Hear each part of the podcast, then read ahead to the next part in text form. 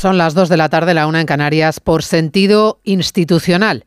Se agradece el desbloqueo de la crisis sin precedentes para renovar el Tribunal Constitucional, aunque bien podría haberse apelado a ese, mismo, sentido hace seis meses. Si la fumata blanca hubiera llegado esta mañana, habría riesgo serio de achacarle la broma al calendario inocente, porque parece una broma el cambalache de jueces y magistrados, el atasco del Tribunal de Garantías, el otro atasco ahora del Poder Judicial, la intromisión política y el desprestigio de las instituciones que incumplen por costumbre Casilla. Los avisos del rey en Nochebuena llamando a no erosionar las instituciones, pero sobre todo las advertencias de Bruselas han surtido efecto esta vez. Ahora solo falta que el espectáculo no se repita.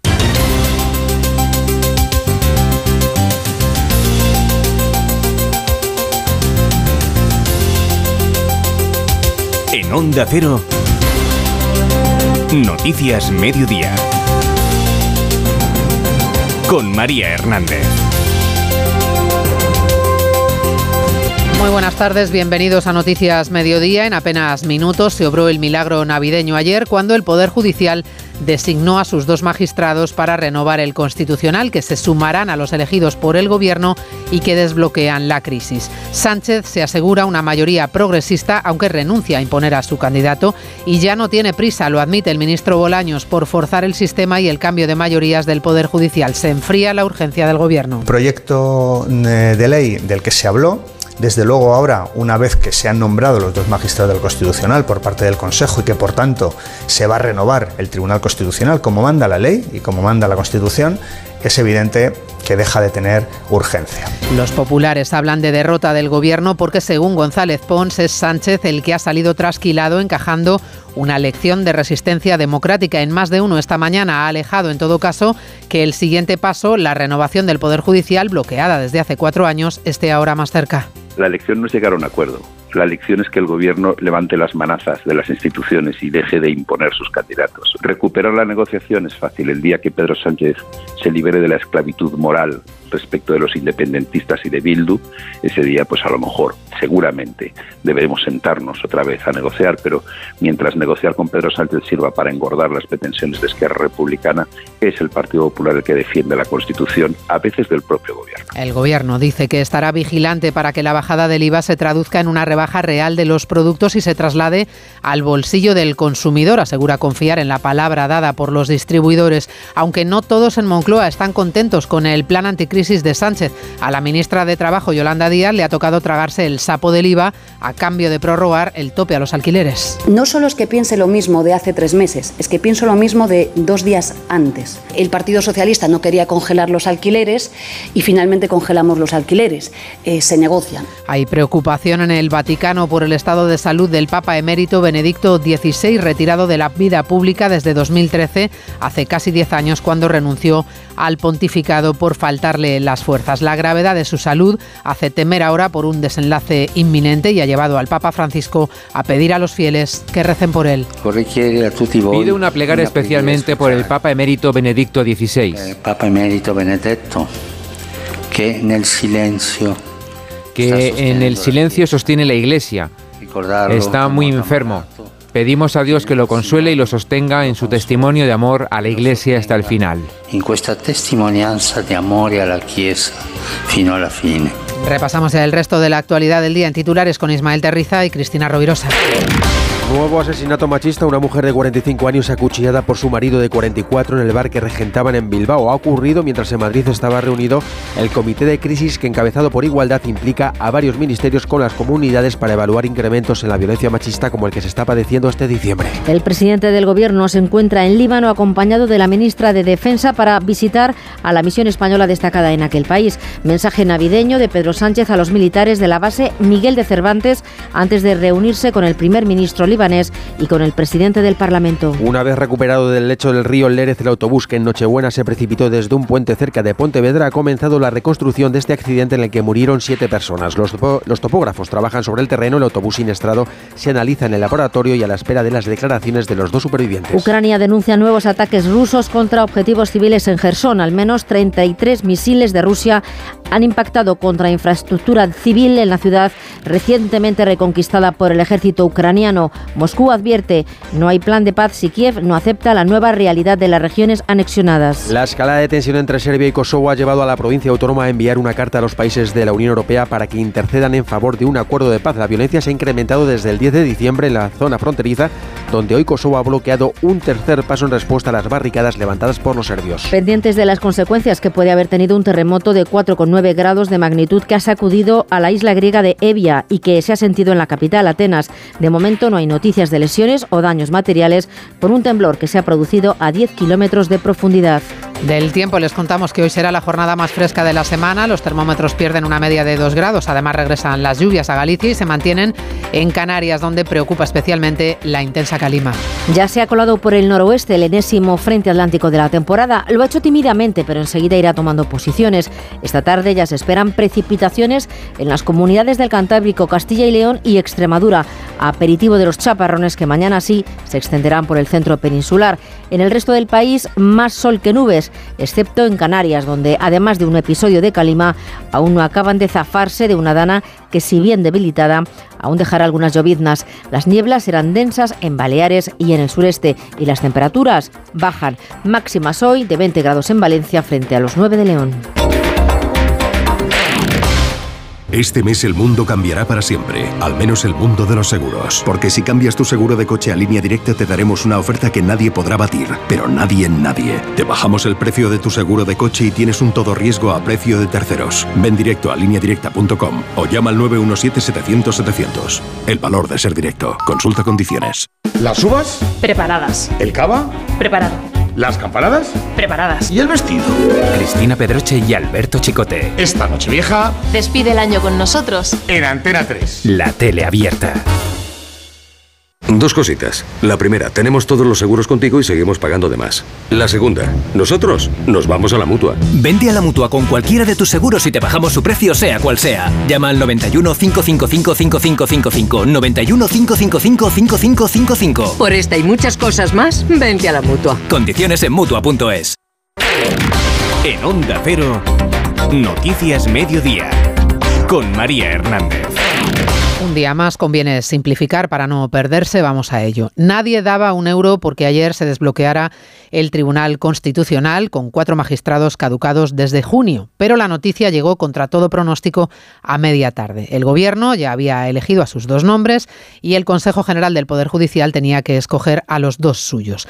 El bloque progresista no renunciaba a uno de esos nombres, el más afín al Gobierno, José Manuel Vandrés, y por ahí no pasaban los conservadores, que en los últimos días propusieron otro tándem, el tándem de César Tolosa y María Luisa Segoviano, de perfil progresista, pero no tan del gusto de Sánchez como Vandrés. Finalmente, el ala progresista aceptó esos dos nombres, el vuelco, ante la posibilidad de perder la votación final y el desbloqueo se hizo posible. Recapitulamos con Eva Llamazares. El CGPJ resolvió así en unos minutos un atasco de meses gracias a la cesión de los progresistas. Sacrificaron a José Manuel Vandrés, candidato de la izquierda, inamovible hasta una hora antes del Pleno, cuando el sector se reunió y terminaron de convencerse los que aún no lo estaban. Era bajarse del burro o perder la ocasión de renovar el Tribunal Constitucional y prolongar la crisis. El movimiento pilló por sorpresa al sector conservador, que destaca que ha sido posible gracias al perfil del tándem elegido por ellos al conservador Tolosa, de prestigio consolidado, nunca le había puesto pegas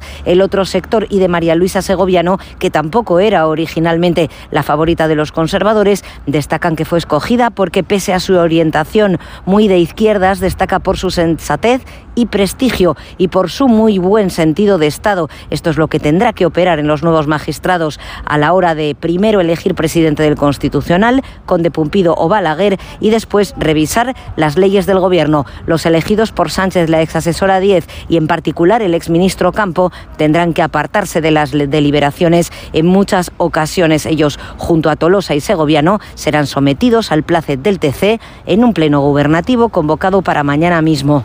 Habrá, por tanto, mayoría progresista en el Tribunal Constitucional que tiene pendiente pronunciarse ahora sobre recursos que tienen que ver con leyes de especial calado político y que deberá escoger, como nos contaba Eva Llamazares, lo primero de todo a su presidente. El desatasque en el Constitucional ha desactivado la urgencia del Gobierno por cambiar las mayorías para la elección, la reforma express, que ya no le hace falta sacar adelante con tanta prisa, y pone el foco ahora en la renovación del propio Poder Judicial que lleva cuatro años paralizado. En Moncloa presionan al Partido Popular para que facilite esa renovación y en el Partido Popular hablan del fracaso estrepitoso de Sánchez en su intento de meter mano y controlar a los jueces. Juan de Dios Colmenero. Desde el Gobierno, y así lo ha repetido esta mañana el ministro de la Presidencia, Félix Bolaños, sigue pidiendo al Partido Popular que pacte toda la renovación del Consejo General del Poder Judicial. Y considera una inocentada, ha dicho Bolaños, que el Partido Popular que pida al Gobierno que cambie los nombramientos del Tribunal Constitucional. Pero la formación de Feijó, que vio como Sánchez introdujo en el final de esa negociación la derogación de la sedición y la rebaja de la malversación para los condenados por el Supremo, no quiere caer de nuevo en la misma trampa y así lo expresaba aquí en Onda Cero el vicesecretario general del Partido Popular, Esteban González Pons. El gobierno ha desprotegido a la Constitución y en materia de justicia todo cuanto está haciendo lo está haciendo para que se libren los de Esquerra Republicana que estuvieran o pudieran estar condenados por intentar declarar la independencia de Cataluña. El gobierno le ha puesto una alfombra roja a Puigdemont para el día que quiera vuelva a España y no pase ni un solo día en la cárcel. Nosotros no podemos colaborar con eso. Mientras el gobierno esté en esa esclavitud moral de Esquerra Republicana de Cataluña, añadía González Bon, el Partido Popular no puede negociar la justicia con el gobierno. Hoy es noticia una reunión, es la primera vez que se reúne el Comité de Crisis de Igualdad, del que forman parte el Ministerio de Irene Montero y los departamentos de Interior y de Justicia. Un encuentro que se ha convocado con urgencia ante la gravedad del alarmante repunte de asesinatos machistas en este último mes del año. Solo en diciembre, y a falta de confirmar el último caso de hoy en Bilbao y el de la mujer asesinada en Soria, ocho mujeres han sido víctimas de esta lacra. Son fechas complicadas porque muchos de los crímenes, recuerdan en igualdad, se cometen en los días de fiesta. Mercedes Pascua. Sí, hay que extremar la precaución y estar alerta. Estas fechas son complicadas y analizando los últimos asesinatos, como hacen en este momento la secretaria de Igualdad y la delegada del Gobierno contra la violencia de género, analizando estos asesinatos de diciembre, existe preocupación porque el 75% se han producido en fines de semanas y en días festivos. El último crimen, de hecho, el que se está investigando en Soria eh, se produjo el día de Navidad.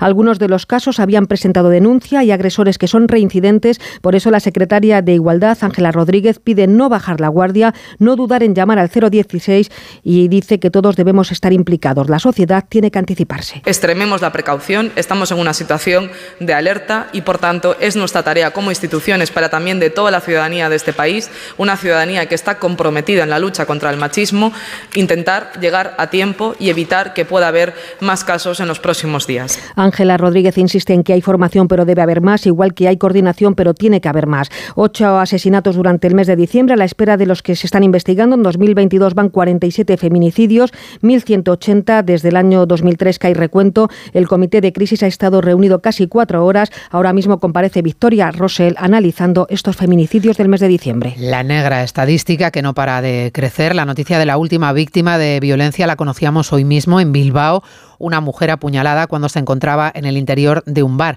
Ya han detenido al presunto agresor, al, al parecer es el marido de la víctima que está en dependencias policiales. Él mismo dio el aviso a la policía municipal después de asesinarla. Onda Cero Bilbao, Irache de la Fuente. Ha sido el presunto agresor imputado ya por violencia machista quien ha confesado en una llamada telefónica a la policía municipal. Ha sido a primera hora, aunque fue ayer cuando acuchilló a la mujer quien regentaba el bar donde ha sido hallada muerta en el barrio Bilbao bilbaíno de San Francisco. De inmediato, la condena del alcalde de Bilbao, Juan María Burto. Trasladar la más enérgica repulsa, la más enérgica condena.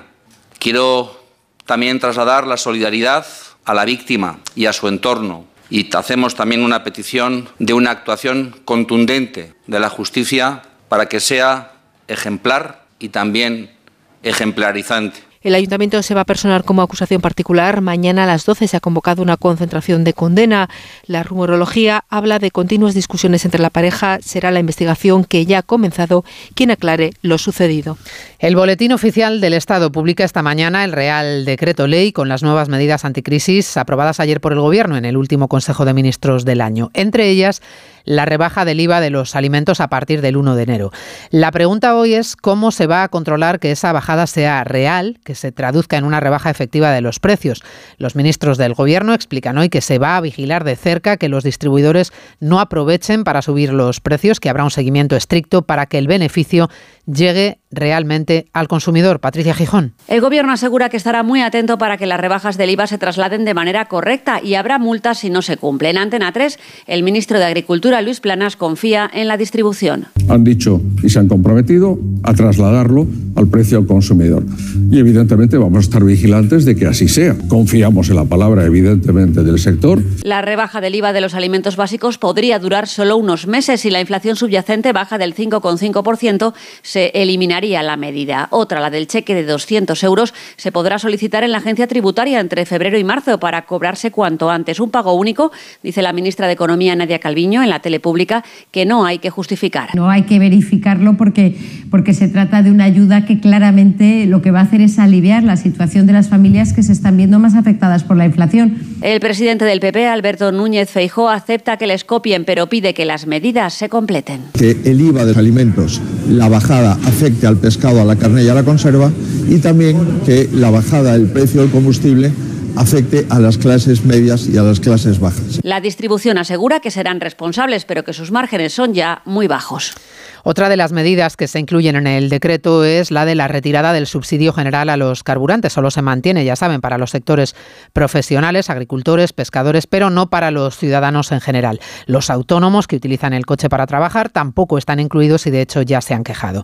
La patronal de gasolineras dice que esto va a desincentivar el consumo y además cree que se va a producir una avalancha de vehículos en los últimos días del año, de aquellos que buscarán llenar el depósito con el descuento antes de que se les quite la ayuda. Está claro que la afluencia ha, crecido bastante desde, desde que ayer se supo de forma oficial que se iba a acabar la bonificación universal y nosotros prevemos una alta afluencia a nuestras estaciones de servicio de, de aquí a Nochevieja. En algunas comunidades como Castilla y León se han disparado ya las peticiones para llenar los tanques de gasóleo de las calderas. Redacción en Valladolid, Roberto Mallado. Los teléfonos de las empresas de suministro de gasóleo a domicilio están echando humo. Propietarios y comunidades de vecinos quieren apurar los últimos días de descuento para llenar sus depósitos. Y tal es la demanda que no se podrá llegar a todos los pedidos, nos cuenta María José, de la estación de servicio Pinos del Raso en Pedraja de Portillo, Valladolid. Que bueno, la gente pues está intentando llenar y rellenar. Estamos yo creo que en general todos sobrepasados. La demanda de petición creo que, que hasta el día 31 de diciembre no nos va a permitir el suministrar al 100% de, de, los pedidos. También las comunidades de vecinos alertan de que el final del descuento de 20 céntimos les va a provocar un nuevo agujero en sus cuentas. El elevado precio de los alimentos, la crisis de la inflación que hace a los ciudadanos más pobres y que el gobierno confía en poder combatir con sus medidas, ha modificado los hábitos de consumo y la dieta de muchas familias. 8 de cada 10 confiesan que compran alimentos de menor calidad. Más de la mitad consume menos pescado, cuyo IVA no se ha tocado, les recuerdo. Y son cada vez más los ciudadanos que compran más ultraprocesados. Sevilla, Rafaela Sánchez. Los andaluces comen menos pescado, también menos carnes que hace un año, en torno al 10%. Han bajado el consumo de frutas frescas en casi 20 puntos ante el incremento de los precios. Viajan menos, gastan menos en bares y restaurantes. Y uno de cada tres cree que el gobierno debería intervenir los precios de los alimentos. Son algunas de las conclusiones del estudio de los hábitos de consumo que ha llevado a cabo la Federación de Consumidores y Usuarios de Andalucía, Facua. Escuchamos a su portavoz, Rubén Sánchez. La medida más eficaz mencionada por mayor porcentaje de consumidores, que ronda uno de cada tres, el 35%, intervenir el mercado, intervenir los precios. Las reacciones a las medidas del Gobierno tampoco se han hecho esperar desde sectores profesionales como supermercados o gasolineras. No todos en el Gobierno están conformes al 100% con las medidas del decreto. Ya les contábamos antes que la vicepresidenta Yolanda Díaz se ha tenido que envainar la bajada del IVA por la que nunca ha apostado. Aunque hoy explique en su defensa que tampoco el PP sale ganando porque la bajada es selectiva y muy controlada en contra de lo que pedía Feijo. Hoy la ministra ha hecho balance de un año de reforma laboral y ha esquivado la polémica de los fijos discontinuos que distorsionan la estadística. Caridad García. Sí, porque desde los años 80, orden ministerial del año 85, los fijos discontinuos se computan de la misma forma y no se desglosa entre activos e inactivos. Siempre ha sido así, pero ahora el uso de este contrato se ha multiplicado por siete y los expertos aseguran que esto está alterando la estadística. El dato del paro, por debajo de los 3 millones, por ejemplo, no sería del todo real. Hoy en el balance de la reforma laboral, que cumple un año, los periodistas lo han vuelto a intentar. Un fijo discontinuo, mm, lo normal es que estén nueve meses trabajando. Digo, por poner ejemplos, la educación, lo que solo están en desempleo cuando están en periodo inactivo, igual que la agricultura y otros sectores. ¿Y cuántos están en eso? No lo tenemos ese dato. Sin ese dato clave, Yolanda Díaz insiste en que su reforma es un ejemplo para el mundo porque recupera derechos y deja cifras de empleo récord, pese a que durante los últimos 40 años, ha dicho, todos se empeñaron en decirnos que había que elegir entre paro o precariedad. Noticias Mediodía. Onda Cero. Si buscas coche sin caer en el derroche, ¿qué coche me compro.com? Rentino nuevo sin dejarlo para luego, ¿qué coche me compro.com? Usados, 100% garantizados, ¿qué coche me compro.com? ¿Quieres ahorrar a full? Solo del 27 al 29 de diciembre en Carrefour, Carrefour Market y Carrefour.es tienes un 20% de descuento en todos los vinos y cavas. Descuento cupón canjeable. Carrefour, aquí poder elegir es poder ahorrar. Elena, tienes que venirte a la cena de Navidad que ha montado Antena 3. Está Roberto Leal, María del Monte, Pablo Motos, dos astronautas y un monje Shaolin. Hola, me encantaría, pero es que he quedado para cenar con mi abuela. ¿Tu abuela? Tu abuela está aquí con el Shaolin. Niña, que dejo el aquagym y me paso a hacer kung fu. Seas como seas y vengas con quien vengas, tú también estás invitado a la Navidad de Antena 3, porque tenemos de todo y para todos. Antena 3, la tele abierta. Onda Cero. Noticias Mediodía. Todo hace temer un desenlace fatal inminente. El estado de salud del Papa emérito Benedicto XVI es muy grave. A primera hora de la mañana, el Papa Francisco pedía una oración por él durante la audiencia de los miércoles y el Vaticano confirmaba horas después, mediante un comunicado, que su estado de salud es extremadamente grave y muy frágil. Ratzinger cumplió 95 años el pasado 16 de abril y lleva retirado de la vida pública desde que renunció al pontificado hace una década. Recientemente, el Papa Francisco se refirió a su predecesor como un santo y como un hombre de gran vida espiritual. Corresponsal en Roma, Darío Menor. Las condiciones de salud de Benedicto XVI se han agravado en las últimas horas, por lo que Francisco ha pedido a los fieles que recen por él en la audiencia general que ha presidido esta mañana, al final de la cual ha ido a visitarle. Querría pedir a todos vosotros una oración especial por el Papa emérito Benedicto, que en el silencio está sosteniendo a la Iglesia, y recordar que está muy enfermo y pedir al Señor que lo consuele y lo apoye en este testimonio de amor a la Iglesia hasta el final. Hace ya casi 10 años desde que Benedicto XVI renunció al pontificado, un gesto que sorprendió al mundo, ya que hacía más de 700 años que no se producía en la Iglesia Católica. Tras hacerse efectiva su marcha, ha estado viviendo en un monasterio dentro del Vaticano dedicado a la oración y al estudio. En los últimos años, su salud ha ido debilitándose cada vez más debido a la edad. La última declaración pública del Papa emérito se remonta a febrero de este año, cuando en una carta pidió perdón a las víctimas de abusos sexuales tras la publicación de un informe sobre esta cuestión en Alemania. Hablamos ahora del drama de la inmigración que tanto preocupa a este Papa y del goteo interminable de pateras que están llegando a Baleares, llevadas probablemente por el buen tiempo que se registra estos días. Solo en las últimas horas, cinco han alcanzado la costa de Mallorca y una la de Formentera. Más de 120 personas en total. Onda Cero Mallorca, Martí Rodríguez. Baleares ha recibido un nuevo aluvión de pateras. Más de 250 personas de origen magrebí y subsahariano han llegado a las islas de forma irregular desde el día de Navidad. Las últimas siete barcazas han sido interceptadas en las últimas horas con 136 ocupantes en Santañí, Cabrera y San Josep de Satalaya.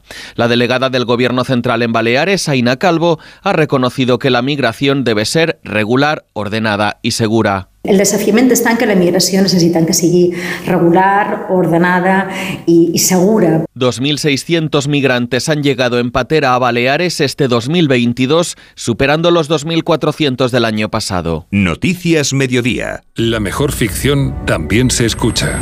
Este viernes llegaron a la Tierra los supervivientes del proyecto colonizador Mars 3 después de 254 días de ocupación de la primera colonia en Marte. La catástrofe de la Estación Espacial Mars 3, financiada con capitales privados de prima del multimillonario Aaron Forbes, resulta un duro revés para el proyecto de colonización extraterrestre. ¿Qué pasó allí? La gran pregunta. ¿Qué pasó realmente allá arriba? Retornados. Descarga la aplicación de Sonora en tu móvil y disfruta de grandes producciones en audio por solo 4,99 al mes. Tienes 15 días de suscripción gratis. Sonora, películas, series y documentales para la gente que escucha. En Dazón comienza la parte de la temporada que más nos gusta, la de los goles y paradas que valen ligas enteras, la de los partidos que hacen historia. La Liga Santander y la Premier League vuelven a Dazón, ahora desde 19,99 euros al mes.